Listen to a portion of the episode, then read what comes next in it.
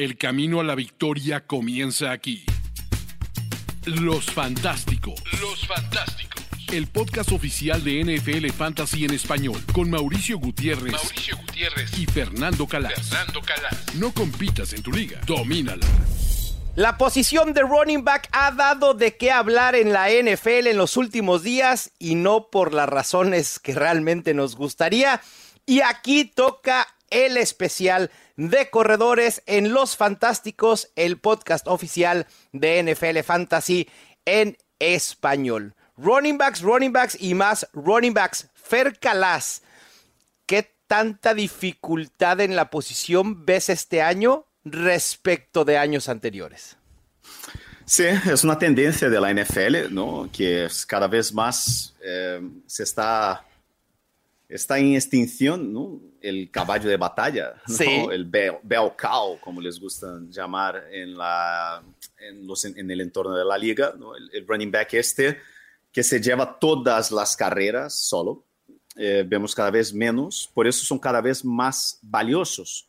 Pero a la vez son eh, apuestas muy complicadas este año principalmente, o todos los años en general, porque es la posición que más sufre con lesiones. ¿Por qué? Porque es la posición más física y que más sufre, o sea, con choques y con contacto, ¿no? En alta velocidad Claro. en las trincheras, ¿no? Entonces los running backs tienen, suelen tener muchísimas lesiones, por eso es la posición peor pagada de la liga, por eso es la posición más reemplazable de la liga y por eso la gente que nos escucha, ¿no? Esa eh, ya te- tercera temporada, Mau, sabe que por eso yo soy un gran abogado de la estrategia de zero running back, que mucha gente la lee mal, ¿no? Que dice zero running back es no tener ningún running back. No, no. Tal vez quizás Así, no, así no se puede jugar el fantasy fútbol de ninguna manera. quizás el nombre no es lo más adecuado, pero Claro. lo que quiere decir es empezar el draft, ¿no? Con la posición más predecible y más segura, que es la posición de receptores. ¿Crees, No. Fer, para tropicalizar un poco el término de zero running back, deberíamos llamarle a la estrategia aguantar running back, ¿no?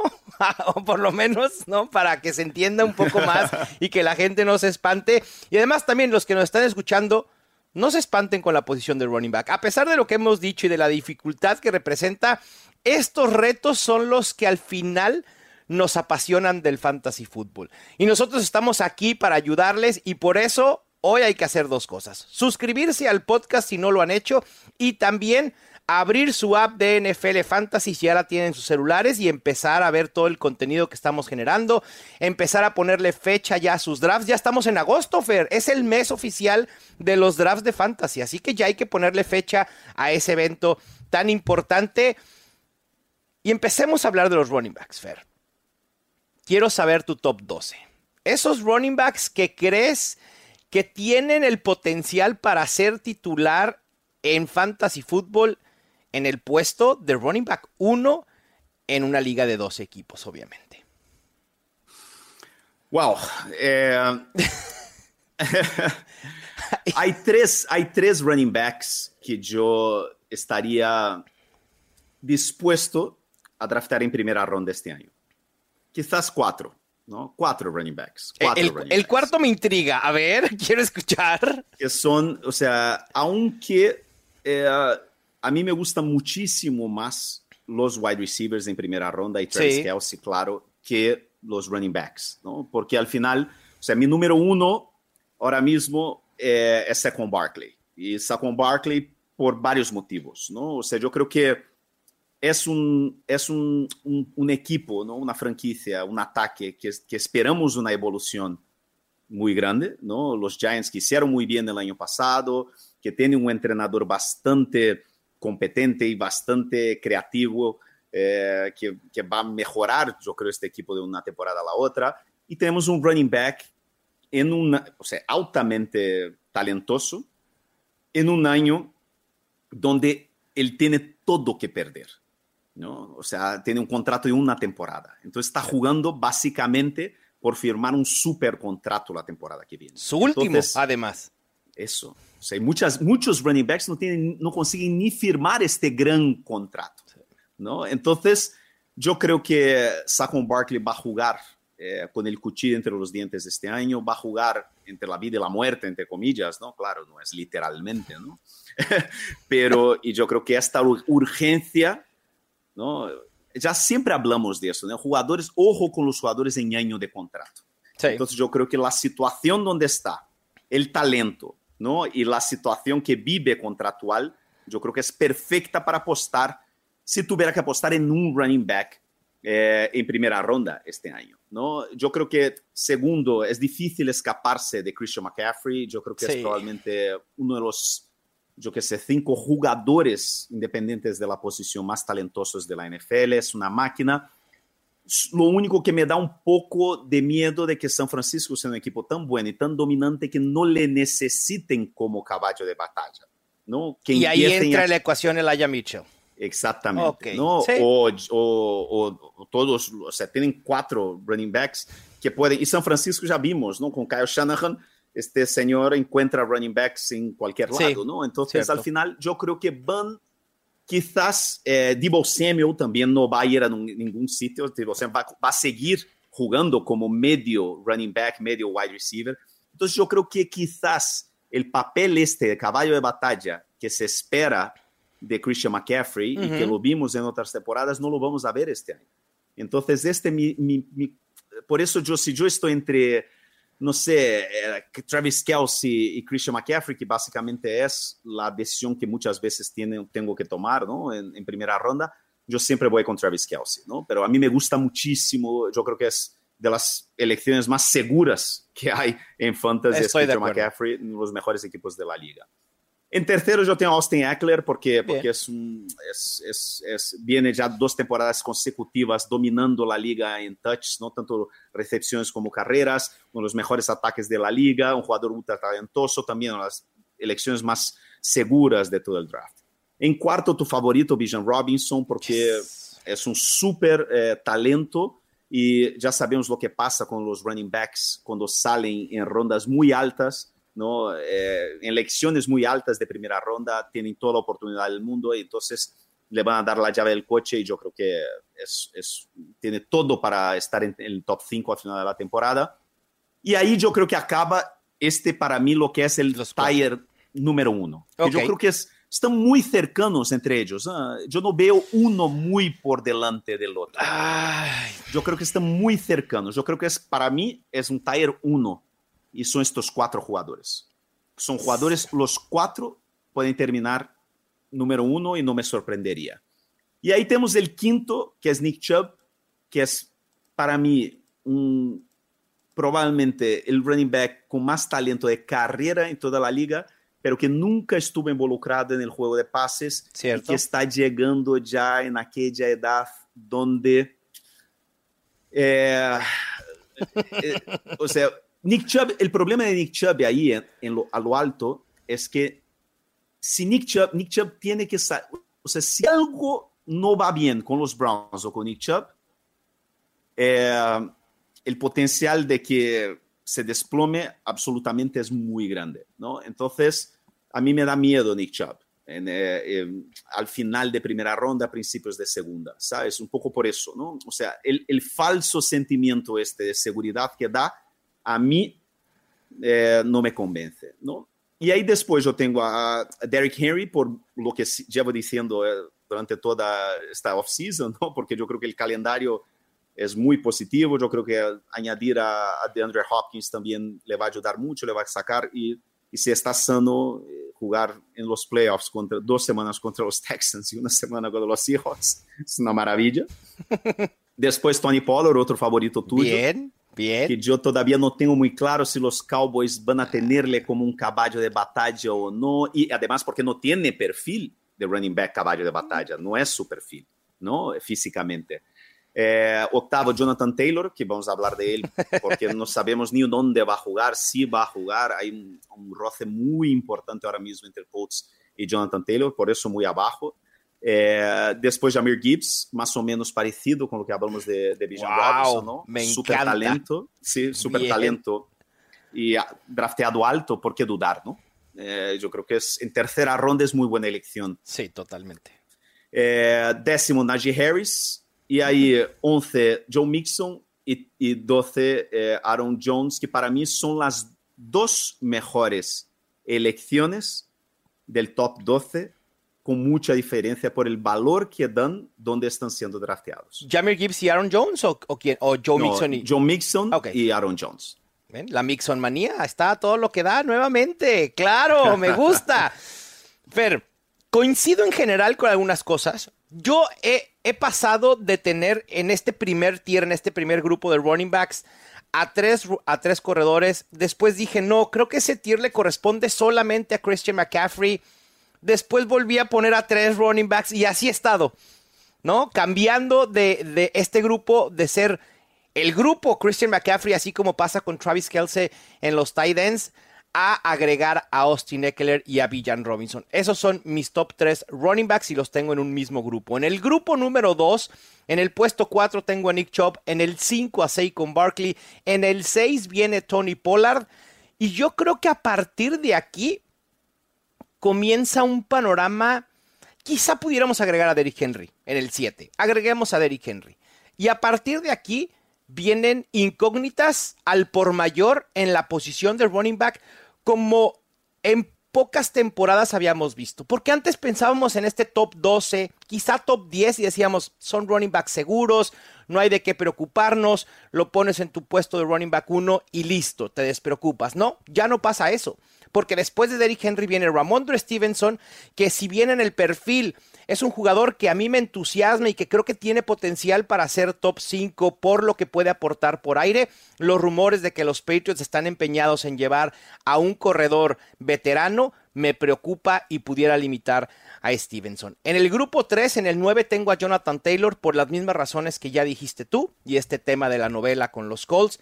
En el 10 a pesar de la lesión y porque aún no tenemos confirmación de la llegada de otro corredor a los Jets, tengo a Brees Hall simplemente por upside. Me preocupa el tema de la rodilla, sin duda, pero creo que el potencial está ahí para que Brees Hall, en cuanto esté al 100%, pueda ser un running back, por lo menos top 8. En el 11 tengo a Josh Jacobs, que tú olvidaste por completo y sé las razones por las cuales lo sacaste de tu top 12. Primero porque crees que va a haber una debacle en producción, lo hemos hablado ya durante varias semanas, pero ahora además agregamos el tema contractual y que no está en el training camp de los Raiders. Lo último que se dijo de Josh Jacobs es que los Raiders ya están dispuestos a sentarse a hablar con él. Vamos a ver en qué acaba esto. Y en el 12 tengo a Najee Harris. Me encantaría poner a Joe Mixon y a Jamir Gibbs en este top 12, pero como disclaimer voy a decir que los tengo en el mismo grupo 3 del 9 al 14. Es decir, que creo que el potencial de Jamir Gibbs y de Joe Mixon es muy similar al de Jonathan Taylor, al de Brice Hall, al de Josh Jacobs. Quizá en estos momentos preferiría evitar a Jonathan Taylor, a Brice Hall y a Josh Jacobs e ir con los dos que tú mencionaste, Joe Mixon y Jamir Gibbs, sobre todo porque puedes conseguirlo, conseguirlos un poquito más tarde que los antes mencionado. Simplemente por eso. Sí, es que yo no tengo a Ramondre en mi top 12. Sí, no, me no, sorprendió. tengo, eh, no tengo a Brice Hall en mi top 12 y como dijiste, no tengo a Josh Jacobs en mi top 12. Porque al final es, eh, es lo que es. O sea, Jacobs, incluso yo creo que va- la cosa va a ser muy fea con su holdout. Sí. Eh, Jonathan Taylor eh, también no tiene- ya tenía mala espina ¿no? con, con los Colts esta temporada y después, después de esta tuvieron una reunión, ¿no? Jonathan Taylor con el propietario de los Colts en el fin de semana donde Jonathan Taylor pidió ser, eh, ser, o sea, ser negociado. Eh, los Colts se negaron y la situación es, es muy complicada, ¿no? Y Ramondre, eh, Brice Hall por dos motivos, ¿no? Primero, yo siempre evito running backs volviendo de ligamento Sí. cruzado, porque siempre tarda una temporada en volver a estar en velocidad, tal, pero también porque Brice Hall y Ramondre son dos de los running backs donde sus equipos estuvieron toda el off-season coqueteando con Dalvin Cook o con algún otro Sí. running back. Ujú. ¿sabes? Entonces, es, eh, a mí me da, me da mucho miedo apostar tan alto en jugadores como este, estos, teniendo los running backs y los eh, que tenemos eh, este año en rondas muy altas. Y también quizás estos running backs de tercera ronda, por eso quizás yo creo tanta gente en high stakes principalmente, yendo a por lo fijo, que son el top tier ¿no? de, de, de quarterbacks en tercera ronda, porque te dices, mira, yo, o sea, eh, ante el riesgo, yo me voy con Patrick Mahomes, que riesgo ninguno, todo lo contrario. Piso y además potencial, porque sabes que, va a que puede terminar como el coreback número uno, teniendo una temporada histórica en puntos fantasy. Sí, sí, sí. Fer, aquí voy a mezclar un poco el tema de running backs con otro jugador en específico, porque creo que vale la pena hacerlo. Porque quizás si nos esperamos hablar de lo que ha sucedido con él la próxima semana que hablaremos con receptores, ya sea, no noticia vieja, pero sí quizá eh, no tan relevante como el día de hoy. La lesión de Cooper Kopfer. Lesión de hamstring, tendón de la corva, una lesión que limita en movimientos, sobre todo los que hace Cooper Cup en cortes, en recorrido de rutas o ya con el, el ovoide en las manos, lo limita. Un jugador que viene de una lesión previa de un año anterior que se supone por los reportes estará fuera algunas semanas. Eso es lo que sabemos, nada más. Parece ser que puede estar listo en la semana 1.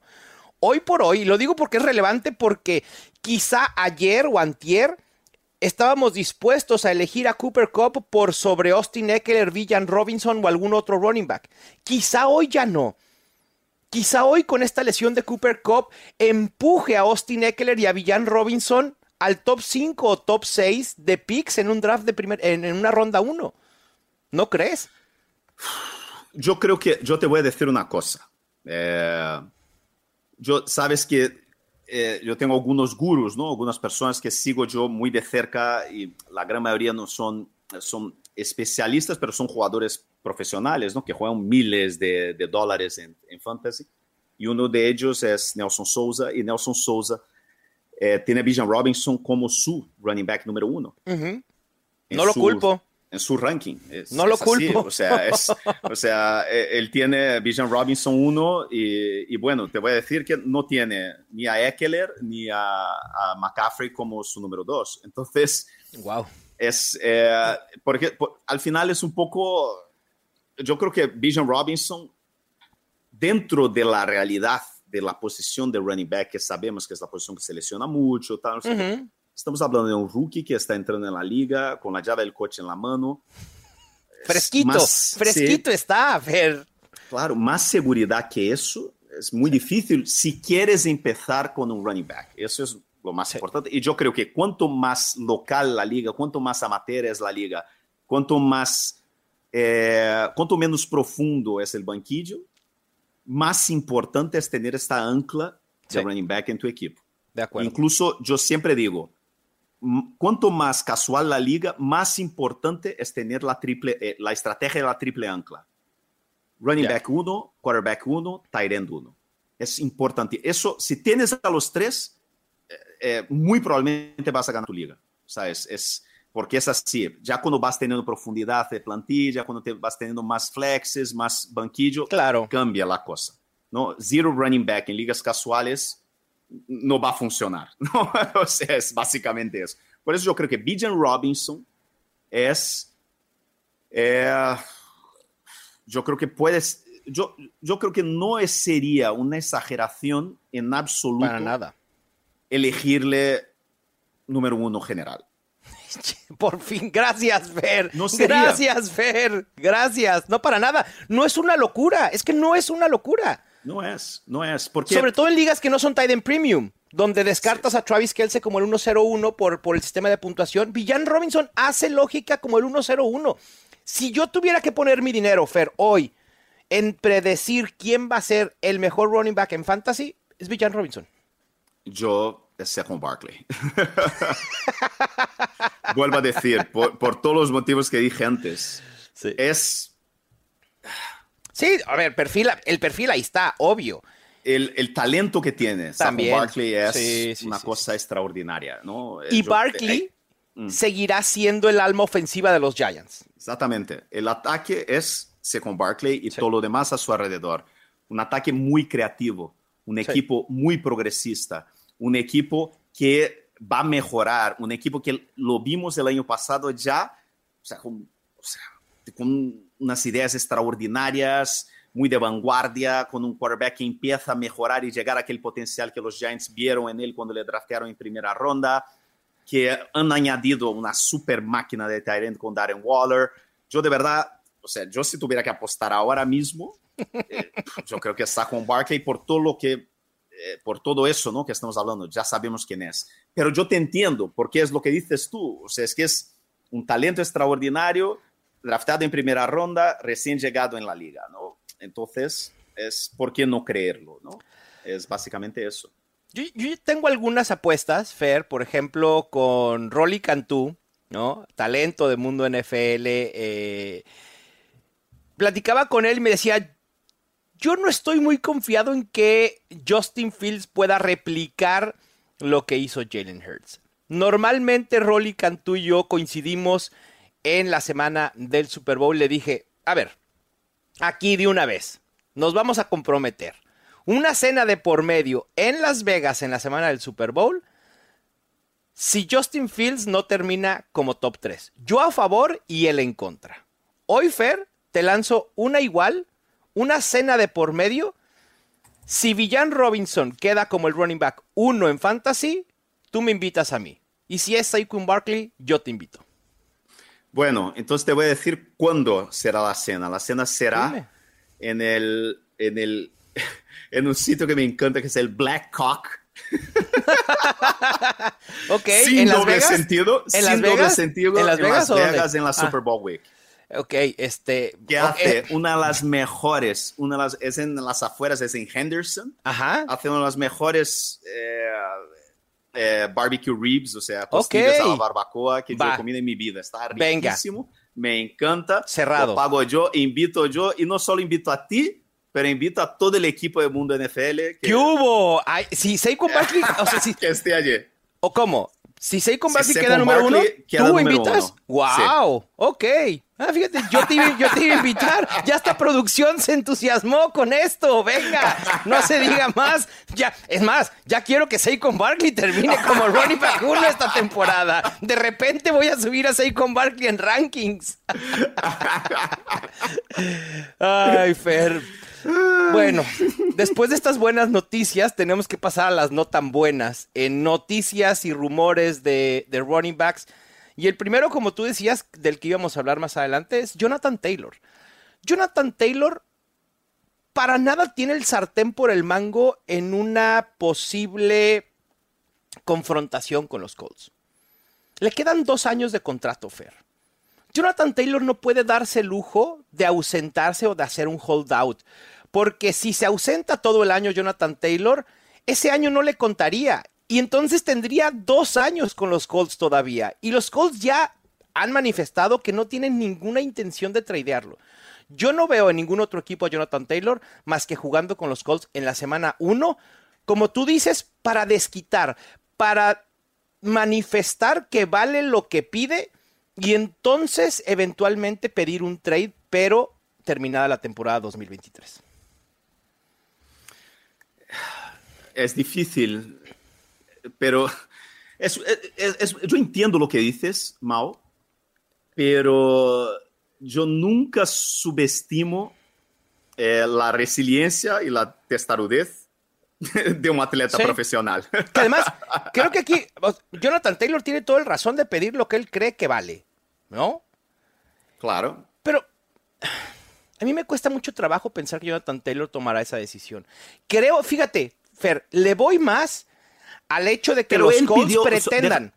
Sí, déjame preguntarte, perdón interrumpirte, Ujú. Mao, pero déjame, o sea, yo por lo que tengo entendido, él no pidió renovar, él pidió directamente marcharse, ¿no? O- Parece o, ser tiene que- que... ver con una renovación de contrato. Parece ser que tuvo una reunión con Jim Irsay, el, el dueño del equipo, y en esa reunión se platicó sobre una posible extensión de contrato, una reestructura de contrato, ¿no? Y al parecer, ante la negativa de la gerencia a Ajá. esa reestructura, entonces en ese momento Jonathan Taylor hizo perfecto, no vamos a llegar a nada, quiero un trade. Demando un trade porque no quiero estar en esta organización. acto seguido, cuando se da a conocer en redes sociales, el propio Jim Irsay sale a tuitear y a decir que por ningún motivo Jonathan Taylor está disponible en el mercado. Que ni le hablen casi, casi. Madre mía. Pero todo, para todo hay precio. Si alguien, Miami Dolphins o algún equipo necesitado de running back, que en estos momentos no hay muchos, levanta el teléfono y le hablan a los Colts y, y- y llegan al precio, ¿por qué cerrarte? Chiefs o Bills? Es que yo no veo una necesidad de un running back en esos equipos, Fer. Nosotros la vemos, pero yo no sé si los Bills y los Chiefs realmente tengan entre su prioridad No, agregar Miami un running sería- back. Miami, Miami sería, el- destino ideal. Y lo hemos dicho, lo hemos dicho con Dalvin Cook. Otro que parece ser que, que no se decide o los equipos no le han ofrecido lo que él espera porque se ha rumorado a los Jets, se ha rumorado a los Dolphins, se ha rumorado a los Patriots. Y no ha pasado nada con Dalvin Cook. Y ya llevamos semanas con lo mismo y nada. Y bueno, o sea, hay un equipo que siempre suele sacar esta, estos trades, que son, que son los Rams. Eh, ¿Crees? O sea, eso. es que ol- olvidémonos de K-Makers, ¿no? En, en- en ese escenario. por eso yo no sé, o sea, los Seahawks, por ejemplo, les encantan ¿no? los running backs. Eh, Es que llevan dos años consecutivos drafteando en rondas altas. De repente, Jonathan Taylor, que cuando salió decíamos que era un talento generacional, Sí, que los sí, sí. Chiefs deberían de haberle drafteado antes que, que, que, que, bueno, es que es- yo te digo una que cosa. nuestro o sea, es Hilario que- querido. Madre mía, o sea, yo te digo una cosa. A mí, yo no sé, yo nunca subestimo eh, la resiliencia de los atletas profesionales cuando, eh, De tomar cuando están en cuestión su, su carrera, ¿no? Entonces, Claro. yo de momento, yo no, no quiero ni saber de Jonathan Taylor. Pero llega un momento en el si que es un valor, como, ri- Claro. como riesgo. Tercera ronda, ¿te parece? No, no, ¿No te animarías a ir por Jonathan Taylor en tercera ronda ni siquiera, Fer? No, no, si yo, o sea, yo- entre Jonathan Taylor y Patrick Mahomes, yo voy con Patrick Mahomes. Ni en Entre tus Jonathan ligas ahí Taylor y- de que juegas con tus amigos allá en Madrid, ni nada, ¿no? Entre Jonathan Taylor y Lamar Jackson, yo voy, con- voy con Lamar Jackson.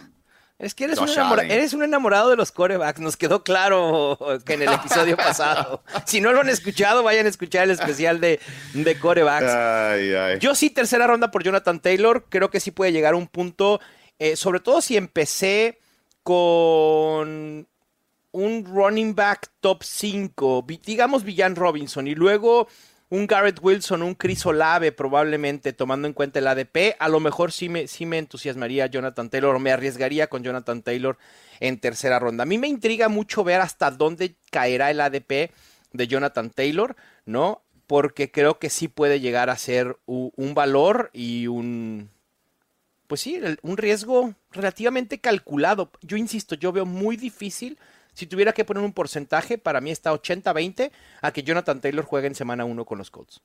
A ver, Jonathan Taylor o Jamie Gibbs. Ah. Por lo que me gusta Jamir Gibbs, prefiero a Jamir Gibbs en estos momentos. Jonathan Taylor o Najee Harris. Dame a Jonathan Taylor.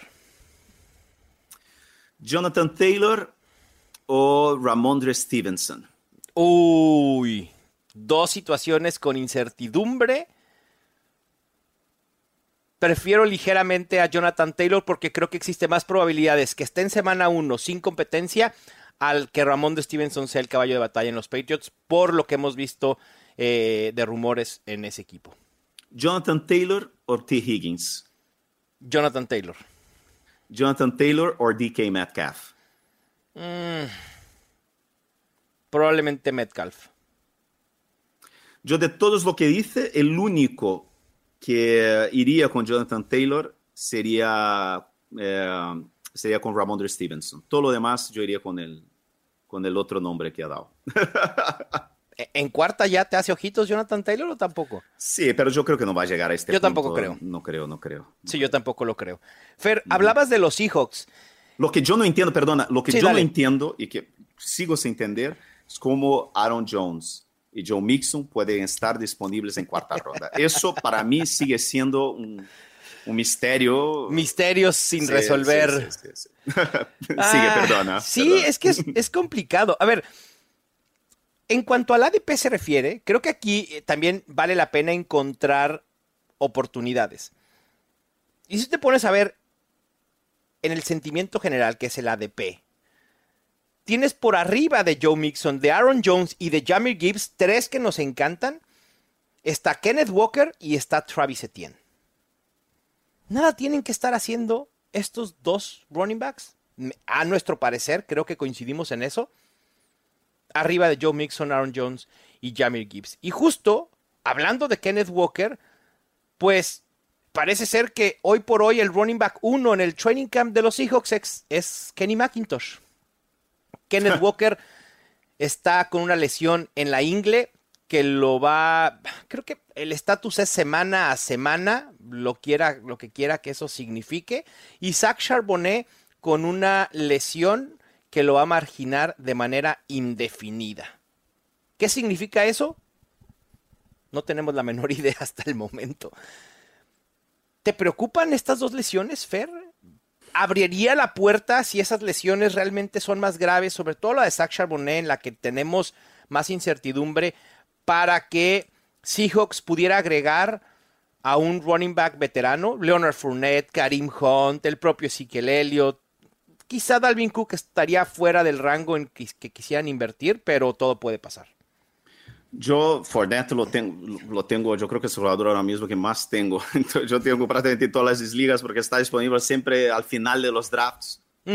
Y si firma pues, con alguien va a tener valor, ¿no? Claro. que al final es el típico, lo que mi amigo Mariano Tobar le gusta llamar del el, el, running back profesional, ¿no? bueno, en fin, como Jamal Williams. No sé, yo creo que es muy temprano en la off-season para no parecen lesiones graves, ¿no? No están entrenando. Entonces, yo todavía, yo, todavía tendría cautela, ¿no? De alguna forma, a mí Kenneth Walker, donde está saliendo en cuarta ronda, siempre me gusta un jugador más que él. Sí, a mí yo probablemente nunca tendría a Kenneth Walker en ninguno de mis equipos por eso, porque yo prefiero a Christian Watson, yo prefiero a Aaron Jones, yo prefiero a Joe Mixon, yo prefiero eh, a TJ Hawkinson. Eh, yo prefiero a George Kittle, a Debo Samuel. Claro. Eh, ¿Quién más? Hay muchísimos jugadores en esta zona que, que, están saliendo y que, y que yo prefiero antes que, que Kenneth Walker, ¿no? Entonces, eh, no sé, yo los Seahawks son siempre una incógnita, ¿no? Siempre nos sorprenden con cosas raras, pero yo no, yo no, yo no, yo no, cambiar, no he cambiado mi planteamiento en ningún momento sobre estas lesiones, pues son lesiones de, las típicas lesiones yo creo que de, training camp, ¿no? Sí, hay que recordar que los jugadores llegan relativamente, eh, no fuera de ritmo, pero sí, eh, pues, quiero plantearlo de una manera que no suene tan mal. O sea, llegan relajados y luego llegas a un training camp que es tan demandante, el cuerpo lo resiente. Esa es la realidad. Y entonces por eso empezamos a ver varias lesiones. Y tenemos a Cooper Cup, a Calvin Ridley, a Kenneth Walker y a Zach Charbonnet, que son lesiones normales, me parece, de training camp. Cuestión aparte lo de Zach Moss, por ejemplo, que se rompió la mano. Mala suerte, va a estar fuera casi toda la temporada, pero ese sí ya es una lesión más de consideración que las que hemos visto. Yo insisto, con Kenneth Walker no entraría todavía en pánico, pero coincido contigo que en ese rango en el que está siendo seleccionado, prefiero a otras opciones, incluyendo a los running backs Joe Mixon, Aaron Jones y Jamir Gibbs, incluso hasta Travis Etienne. Fer, pasando a otro tema de actualidad, Alvin Camara se va a reunir con el comisionado para plantear su su versión de la historia de lo que pasó en el Pro Bowl en Las Vegas hace algunos años. En estos momentos, Alvin Camara está siendo seleccionado como el running back 30 a principios mediados de ronda 7. Creo que no hay que especular, pero hay que decirlo. A pesar de que ya el tema legal está resuelto y no tendrá cargos, ya no, ya no, ya no tiene nada que deberle a la justicia pero la NFL bien pudiera eh, suspenderlo y se prevé que pueda ser entre 3 a 6 juegos. Bueno, Eh, tres, juegos, tres partidos, yo no sé si sería, eh, no sé. Eh, yo sigo creyendo que Camara en la novena ronda, décima ronda, donde, estás, donde suele salir. Sí. El problema es que lo que hemos dicho ya en programas anteriores, si son solo tres partidos, yo creo que su ADP va a subir muchísimo. Va a empezar a salir sí. en quinta ronda, sexta ronda, y yo en sexta ronda, yo no quiero ni pensar en Alvin Camara. Pero si le veo ahí en novena, ahora mismo, yo le tengo un par de camaras en, mi, en equipos de béisbol por eso, porque, bueno, empiezo con cuatro o cinco wide receivers, una estrategia running back ancla, con un, y llego novena ronda, octava ronda, y yo digo, wow, bueno, sí, aquí no cuesta nada, ¿no? Entonces, claro. al final, y yo creo que estos son, estas son las típicas elecciones a esta ronda que en redraft, ¿no? En ligas casuales, ligas normales, eh, si te sale mal, le cortas, vas a agencia libre y, y ya está, ¿sabes? Entonces, no te van a... Un running back drafteado en novena ronda, en octava ronda, no te va a hacer que pierdas tus ligas. Eso no, para nada. Decir. Pero sí, pero sí puede ser una pieza importante porque Alvin Camara, a pesar de la edad y del bajón en eficiencia y a lo mejor también en el bajón que prevemos en utilización dentro del backfield de los Saints, Alvin Camara bien puede retribuir números de running back 2 en fantasy fútbol. Y si lo estás tomando en séptima, octava, novena ronda como el running back 30, 35, en automático creo que puede redituar. Y peor, creo que no puede ponerse el panorama para Alvin Camara. ¿O tú crees que sí? Digo, no, no hablando de la suspensión, sino en producción al final del día. yo, soy, yo soy del Botafogo, amigo. Mira que yo soy del Botafogo. O no sea, hay sí nada se, sí malo que no peor. puede empeorar. No hay nada malo que no pueda empeorar, amigo. Nosotros ahora mismo en la Liga. Brasileña llevamos 12 Bueno. puntos de ventaja y 14 victorias en 7 partidos. No hay que cantar y yo victoria. sigo sin creer y la gente, "Ah, ya eres campeón. No, no. Haces bien. Entonces eso de que no puede ir a peor, siempre puede ir a peor. Peor. Siempre. Está bien, está bien, Fer, está bien. Yo soy un poquito más optimista con Alvin Camara, lo he elegido. Por eso cuando hablaste en algunos rangos. ronda, yo... Es que ese es el ADP, porque el, el ADP ha subido. En el Sí. último mes pasó de novena ronda y el último que tengo es 7-11, 7-9 y 7-05. Bueno, aquí en las ligas que de high stakes, sí, ¿no? eh, de altas ajá. apuestas, o sea, ahora mismo eh, es final de octava ronda. Ok. Ah. Entonces, está, yo creo que ahí es donde tiene que estar, ¿no? Ahí es donde tiene que estar. tiene- está justo ahí al lado de Deshaun Watson, de Brandon Cooks, de Jordan Addison, de Michael Thomas, Elijah Mitchell, Antonio Gibson. O sea, es una zona donde, de verdad, vas a ir a por Jordan Addison cuando puedes tener a Alvin Kamara. Yo creo que eh, Sí. el, el riesgo ahí en octava ronda Vale la es- es- pena. vale la pena, sí. Por sí, supuesto, sí, por supuesto. Y también contrastar el ADP de ligas casuales con el de high stakes funciona mucho porque normalmente en las ligas caseras, Fer, con nuestros amigos, eh, compañeros de trabajo, amigas, etcétera, el nombre vende. Claro. Y Alvin Camara es un nombre hiperrelevante en fantasy fútbol por lo que ha hecho durante varios años en su carrera. Y cuando alguien ve a Alvin Camara y dice, ¿qué? ¿Ronda 7? ¿Cómo por qué? ¡Pum! En automático lo seleccionas. Es la realidad. Sí, y a mí, ¿sabes lo que me llama la atención? ¿Sabes que el ADP de quién está cayendo? O sea, está yendo cada vez más lejos, no subiendo. ¿De quién? Aaron Jones. Aaron Jones ahora mismo en las ligas de altas apuestas Sí. Es, o sea, su ADP es el 4-12. ¡Wow!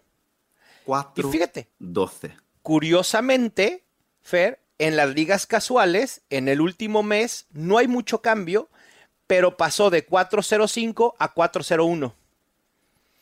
Porque volvemos a lo mismo, el nombre vende. Creo que en high stakes lo que se está percibiendo, al menos es lo que yo quiero interpretar, es que AJ Dillon sí hubo un momento en el que, que le quitó mucha carga de trabajo a Aaron Jones y además la incógnita de cómo se verá esta ofensiva con Jordan Love. Es simplemente eso.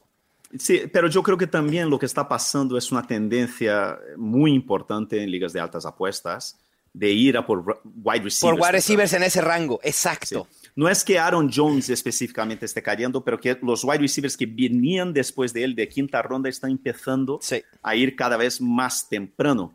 ¿No? Por ejemplo, DeAndre Hopkins está a subir a cuarta ronda, ¿no? Antes era un jugador de en las 6, 5, 6 y ahora ya está en cuarta ronda, ¿no? Eh, eh, Christian Godwin eh, eh, está subiendo. Sí. Eh, Drake fin. London también está subiendo. Christian Kirk está subiendo.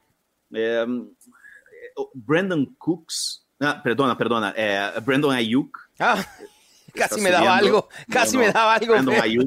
Porque eh, eh, eh, Sí. sea, es que es, Es obvio, es lógico.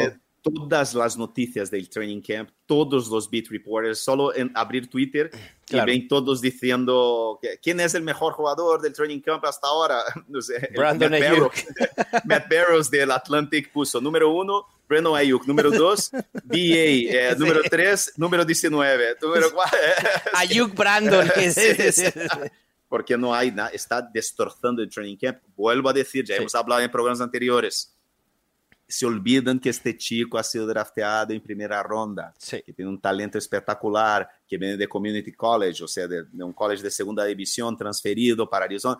Ojo con Brandon Ayuk este año, y repito, no me extrañaría que Debo Samuel el año que viene estuviera en otro equipo, porque San Francisco apostaría todo con una renovación de contrato millonaria con Brandon Ayuk, que estaría drafteado en segunda ronda el año que viene en ligas de fantasy. Ahí está, Fer, adelantándose ya al especial de wide receivers, Fernando Calas.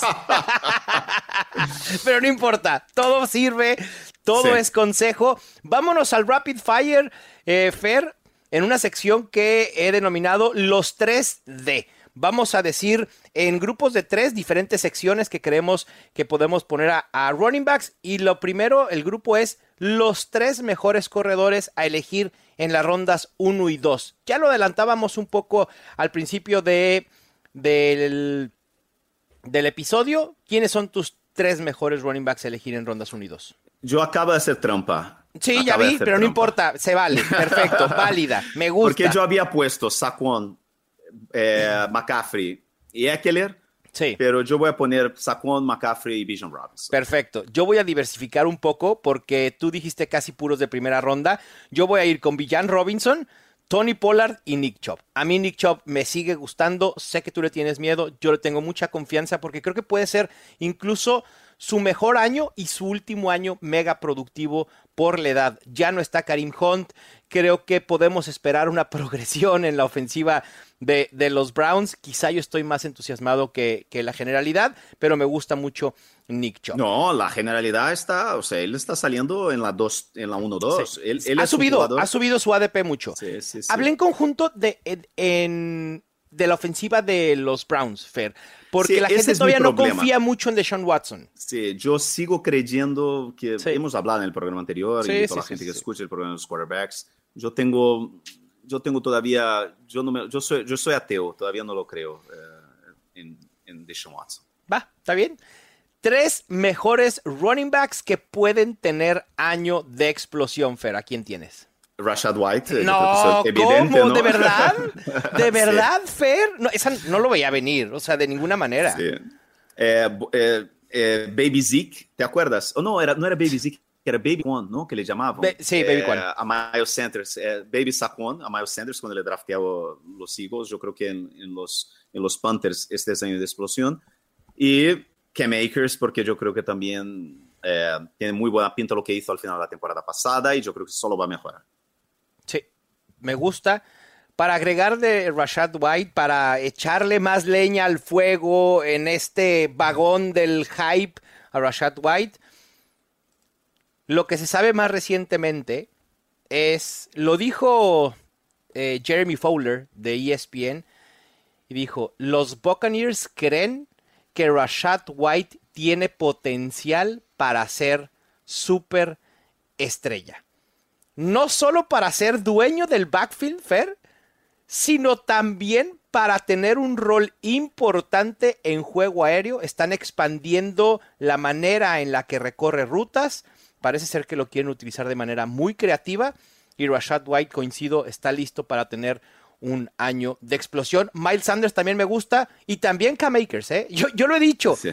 cada que, los, cada que los Rams agregan un running back, Fer, solo me confirma lo mucho que aman a K-Makers.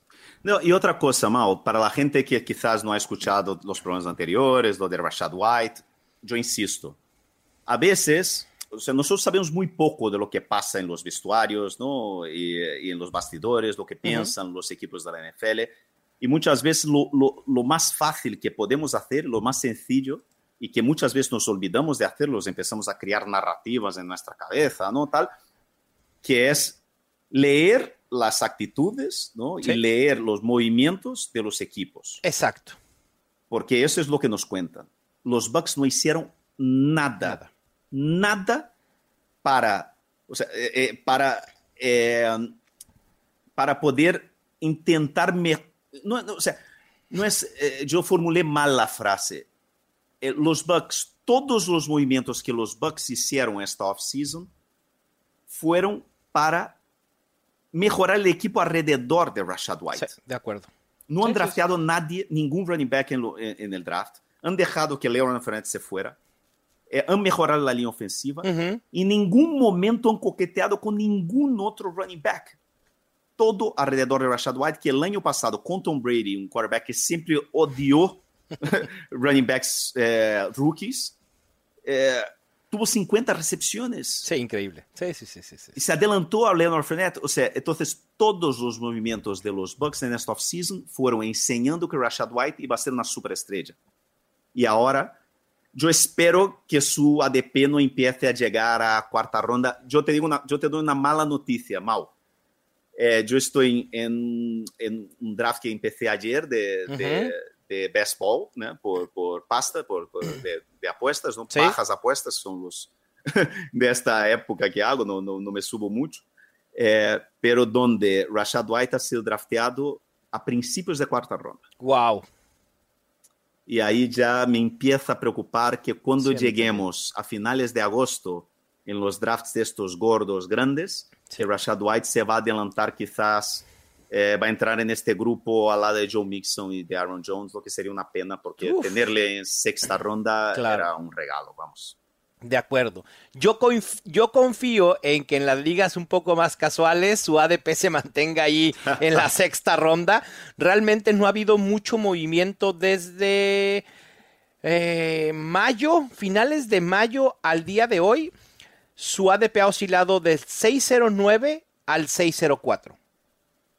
O sea, se ha mantenido ahí en ese rango y creo que ahí va a poder mantenerse, sobre todo si Alvin Camara empieza a subir en ADP, si Javonte Williams comienza a subir en ADP con eh, las noticias de la mejoría de su lesión, por ahí a Isaiah Pacheco por estar ligado a los Chiefs, ¿no? De Andre Swift sigue siendo drafteado muy alto en el top 24. Alex Mattison, que está en el 508, creo que no va a bajar. Entonces, yo sí tengo la esperanza que Rashad White pueda mantener su ADP. Y a ver, aquí entre nosotros, o sea, ustedes fantásticos y nosotros fantásticos, pues que sea nuestro secreto, Rashad White. Sí, Así y yo sabes lo que creo que puede ayudar en ese sentido. Yo no creo que los Bucks le vayan a dar mucho protagonismo en, en, en, en preseason, en pretemporada. Espero que, espero que no. Y así podríamos mantenerlo un poquito más pues, en secreto. Sí. El único problema es que ya sabes como que pasa muchas veces en, en pretemporada, ¿no, Mal? Aquel primer drive donde una jugada de pase sí. en el, en, eh, ¿sabes? O sea, de, de screen o sabes, en el flat y el jugador consigue regatear aquel safety o aquel linebacker así que estaba medio desequilibrado y, y explota y marca aquel touchdown para 60 yardas sí. y ahí se acabó, mi amigo. A, veces, a veces, a veces solo se necesita una jugada para echar sí. al traste ADP, secreto, sí. lo que sea. Sí, pero bueno, en fin, esperemos que lo mantengan con, con perfil bajo a Rashad White. Eh, entre mis tres, también cada año de explosión, coincido con K-Makers. Rashad White me gusta, pero dije, sé que lo va a poner Fer, no lo voy a repetir. Incluía a Jamir Gibbs, que también me encanta, tiene todo el potencial para ser eh, top 12 este año en la NFL, a pesar de que está eh, ligado a un comité, porque David Montgomery también va a tener utilización. Realmente lo que los Lions han hecho es reemplazar la dupla Jamal Williams de Andre Swift con David Montgomery y Jamir Gibbs. Sí. Tú decías, Fer, tú decías, Fer, perdón que te interrumpa, decías que hay que leer los mensajes que los equipos nos dan. Cuando uno ve el draft room de los Lions, cuando hacen el trade hacia abajo y les cae Jamir Gibbs en el 12 y que ese draft room explota en felicidad y en emoción, mira, se me pone hasta la piel chinita solo de pensar en lo que ellos piensan de Jamir Gibbs. Piensan que es un talento élite en la posición de running back. Y si un equipo piensa eso y estuvo dispuesto a dar un pick top 12 por un corredor, no hay de otra más que utilizarlo y utilizar, obviamente, el talento de Jamir Gibbs, que es la versatilidad, el dinamismo. Y creo que Jamir Gibbs al final puede ser todo lo que siempre esperamos de DeAndre Swift. Sí. Y además con un quarterback que no es el típico quarterback pistolero, que le, que le encanta el juego de distribución, pases cortos, seguros. Sí. Yo creo que yo estoy contigo. Sí. Jamie Gibbs me, me, encanta. Y por último, eh, salvo que suceda algo raro, comienza a gustarme James Cook. He hablado mucho de Damian Harris, Fer, porque me parece que Damian Harris tiene todo para ser el llamado Williams este año con más de 10 touchdowns. Pero James Cook se ha visto extremadamente bien en training camp. Y no, no es un hype desmedido, no es un tema de una jugada, sino que así como Fer hablaba que todos los reportes indican que Brandon Ayuk está teniendo un gran training camp, así también con James Cook y comienza a entusiasmarme que esté ligado a una ofensiva prolífica, que sea un running back versátil. Creo que James Cook puede colarse al top 24 y en estos momentos su ADP pues no es nada oneroso. Se está yendo como el running back 31 justo después de Alvin Camara en el 708. Sí, está muy bien. Yo creo que es para eso. O sea, en, eh, como si empiezas el draft con, con con wide receivers, tu quarterback estrella, tu tight end estrella. Yo sí. creo que tener un grupo de cuatro running backs con este perfil, ¿no? Camara, Cooks, eh, Rashad Penny, yo voy a hablar de él pronto, que es uno de los que me encantan. Bueno, yo creo que es muy buena idea. Sí, de acuerdo. Y Fer, eh, pasando a, a lo no chido, o sea, lo que no nos entusiasma, tres running backs que crees que vayan a decepcionar esta temporada. Bueno, Josh Jacobs eh, no es ninguna sorpresa, ¿no? Sí. A ver que si juega esta temporada, no sabemos lo que va a pasar y bueno, eh, yo no le quiero ni, ni, pintado de oro. Brice Hall, por todo lo que ya dije, no, la rodilla y los coqueteos con el que viene ahora, que, que es mi tercero, que es Dalvin Cook. Yo creo que, yo creo que firme donde firme. Uh -huh. eh, yo no le veo como siendo un difference maker, ¿no? Un jugador de estos que hace mucha diferencia. Entonces yo ahora mismo no es un jugador que me entusiasma y además eso, saliendo en séptima ronda, yo, o sea, yo prefiero tener ahí a, a James Conner, por ejemplo, antes uh -huh. que, ¿sabes? Sí, yo entre jugadores que creo que van a decepcionar y que tampoco tomaría aún con descuento, eh, tengo a Travis Etienne. A mí Travis Etienne es un jugador que me gusta su perfil. En muchas ocasiones cuando llegó de colegial a la NFL lo comparamos con Alvin Camara por su dinamismo, por la versatilidad, por el perfil del jugador. Sin embargo, el año pasado, estando sano, en una ofensiva con Doc Peterson, que suele ser creativo, en una ofensiva en ascenso como lo fueron los Jaguars, Etienne tuvo muy poco trabajo en juego aéreo. Yo no estoy tan seguro que Doc Peterson esté cierto de que Travis Etienne es ese corredor dinámico, versátil, con buenas manos. Y quizá no tiene que ver con el perfil del jugador, sino que simplemente no se adecua a lo que quiere Doc Peterson. Y ahora llevaron a Tank Bixby, a un running back muy completo para hacerle eh, competencia y que Bixby también tiene muy buenas manos y tiene un perfil eh, que se adecua y que pueden hacer un buen complemento. Así que Travis Etienne comienza a preocuparme. Recuerdo en mis primeros rankings tenía en el top 12 a Travis Etienne, hoy lo tengo casi hasta el 16 o 17. Así que hay que tener cuidado con Etienne. También Khalil Herbert, Raheem Mostert, probablemente vaya a tener muy poco de ellos este año. Y el tercero que quiero, cuarto que quiero mencionar es Javonte Williams, porque creo que vale la pena hablar de él, Fer. Ah, sí, es verdad. No hemos hablado de él y, y es importante. Sí, es el mismo problema de, de Hall, ¿no? Y además peor. Creo ¿no? que hasta peor, exacto. Sí, sí, sí. Peor, Pero las noticias son, creo que desmedidamente optimistas. No fue ingresado a la lista PUP. Parece ser que no ha estado, entre comillas, limitado en el training camp. Tampoco le han pedido mucho a Javonte Williams por hacer, porque creo que a pesar de este optimismo, los Broncos van a ser inteligentes y van a llevar a Javonte Williams de manera muy tranquila. Es muy probable que no lo vayamos a ver en ningún juego de pretemporada. Y yo todavía tengo mis dudas en si Javonte Williams va a estar al 100%, no solo al inicio de la temporada, sino no sé en qué momento de la temporada puede estar al 100%. Por eso Samach Perrine me parece, me parece que sigue siendo un muy buen pick hacer en Fantasy Football, porque lo de Javonte, a pesar del optimismo de los Broncos, no creo que vaya a suceder. Muy pocos han regresado de esa lesión y puedan estar al 100% en tan corto plazo. Sí, yo estoy contigo. Va. Fer, y para cerrar nuestro especial de running backs, vamos a los sleepers. Tres running backs de últimas rondas que la gente tiene que tener en la mira. ¿Quiénes te gustan?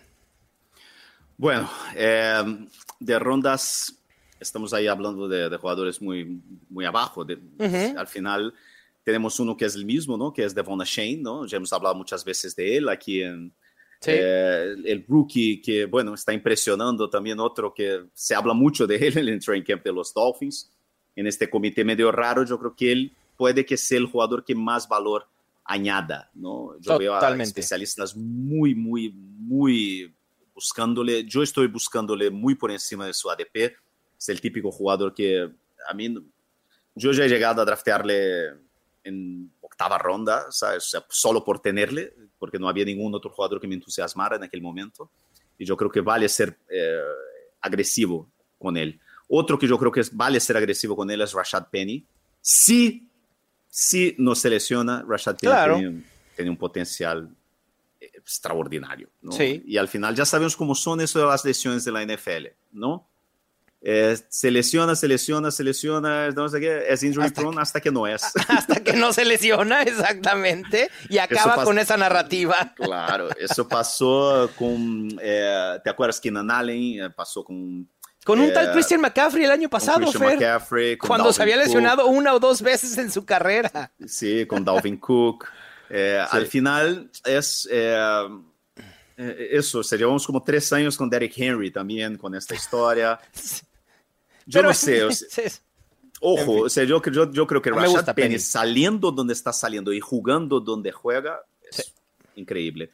Sí, y Elijah Mitchell, y Elijah Mitchell, porque yo creo que si se lesiona McCaffrey sería ¿sabes? un top 12, pero yo creo que aún así, yo creo que un jugador que puedes draftearlo en, en ronda 12, eh, yo, a lo mejor para, te sirve para ser tu flex uh -huh. y marcarte 10 puntitos con 5 recepciones, un touchdown, ¿sabes? Eh, 50 yardas de carrera. Yo no sé, es un jugador versátil tiene mucho talento, pero que su único problema es lo mismo de Penny, ¿no? O sea, parece que siempre se lesiona de cristal, ¿no? Eh, yo añadiría ahí con Elijah Mitchell a Jordan Mason, que es también en última ronda, ¿sabes? Claro. El, el, que era rookie el año pasado, otro running back que puede también, están hablando muy bien de él en este training camp, principalmente como receptor. Sí, de acuerdo.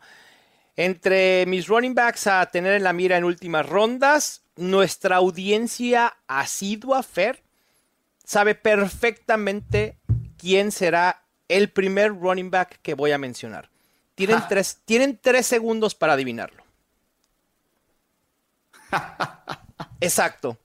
Es el quién será el running back titular de los Chicago Bears este año, el novato Roshan Johnson. Lo he dicho hasta el cansancio y seguramente ya deben de tener tatuada la frase en la cabeza. Roshan Johnson me da vibras de Tyler Algier o Damian Pierce del año pasado.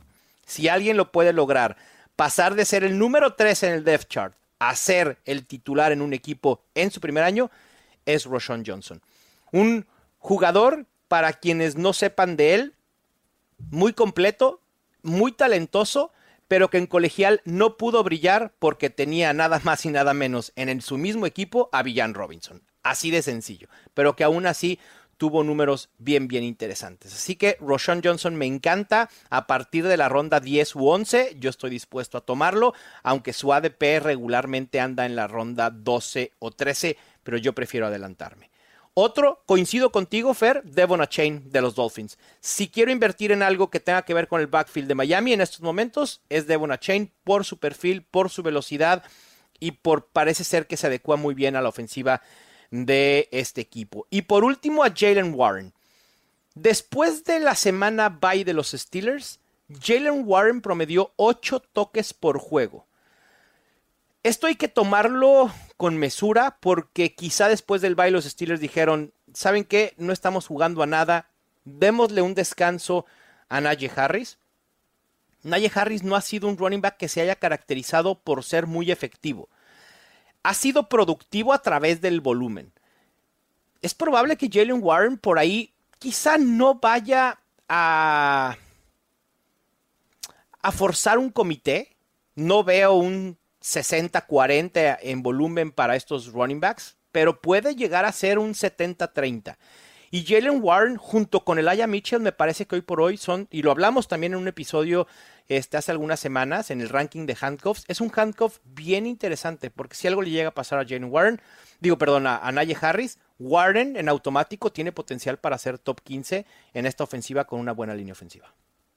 Muy bien, pues ahí, ahí están, ya se llevan todo, picks de primera ronda y de segunda, de rondas medias quienes nos gustan, sleepers, situaciones, a ver en training camps, las lesiones, las novelas, completísimo el episodio de Running Backs Fair. Muy bien, espero que la gente le haya gustado y que le sirva de algo. ¿Te puedo hacer una última pregunta? Claro. Eh, ¿Cómo tienes de un jugador que yo creo que es un jugador clave eh, en, en, esta posición que no hemos hablado de él, pero que yo creo que vale cerrar el programa hablando de él. ¿Cómo ves a Alexander Mattison? Ah, es uno de los jugadores que más movimiento ha tenido en mi rankings, Fer. Porque cuando se dio la, la, la noticia de la salida de Dalvin Cook, dije, uy, hay potencial top 15. Y después empecé a, analizarlo un poco más, a ir a profundidad y dije, mm, la muestra es muy corta en los juegos en los que Alex Mattison fue productivo y fue con la ausencia de Dalvin Cook. Y eso quizá en automático también dijimos, ah, claro, ahí está el potencial.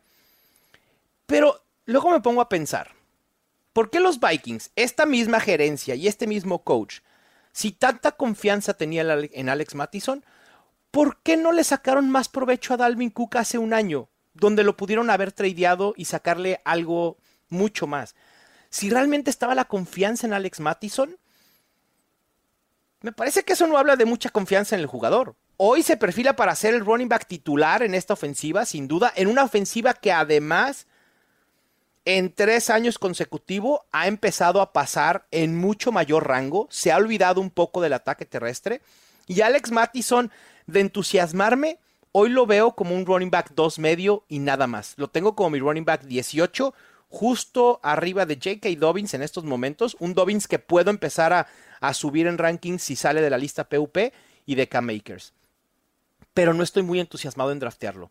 A su rango, prefiero voltar a la posición de wide receivers o mejor otros running backs. Sí, siempre hay un jugador eh, allí en la 5 o 6 que te gusta más que Matheson. Esa es la sensación que tengo.